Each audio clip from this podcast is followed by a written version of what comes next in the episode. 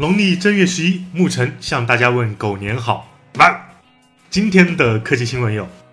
今天凌晨，三星发布了万众期待的 S 九和 S 九 Plus，搭载骁龙八四五或 Exynos 九八幺零处理器，S 九四加六十四 G 存储组合起，配备五点八英寸全视曲面屏和一千二百万像素可变光圈镜头。而 S 九 Plus 六加六十四 G 存储组合起，屏幕是六点二英寸，在可变光圈镜头的基础上，增加了一枚一千二百万像素的长焦镜头。S 九国行尝鲜价六千一百元起，S 九 Plus 七千元起。实话说，并不够惊艳，最期待的屏下指纹落空，价格也不可爱。很多同行下单的是七千三百块的六加一百二十八 G 版。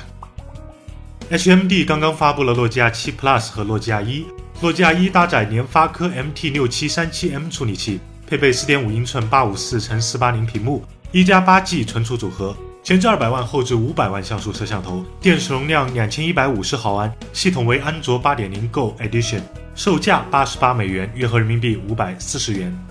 七 Plus 搭载骁龙六六零处理器，六英寸十八比九屏幕，四加六十四 G 存储组合。前置一千六百万，后置一千二百万加一千三百万像素双摄像头，三颗镜头均为蔡司认证，电池三千八百毫安，四月上市，售价两千二百九十九元，这个价格还算良心，有兴趣的可以试一试。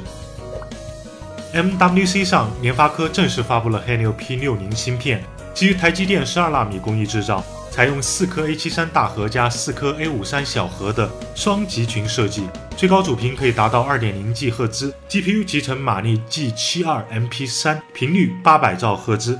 最高支持 8G 的 LPDDR4X 和 UFS 2.1。其实联发科的 P 大家可以换成数字六，P60 就是对标660而生的。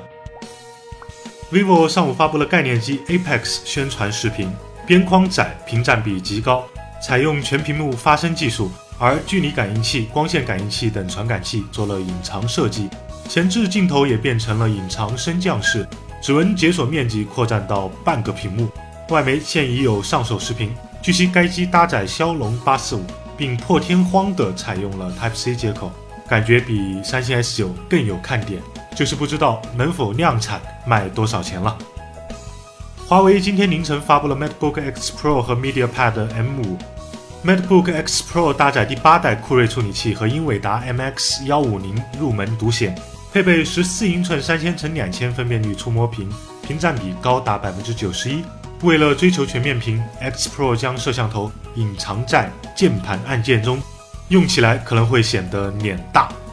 MediaPad M5 搭载麒麟九六零处理器，分八点四和十点八英寸两个版本。屏幕分辨率均为二五六零乘幺六零零，四加三十二 G 存储组合起，亮点在于支持四零九六级压感比，起售价三百四十九欧元，约合人民币两千七百元。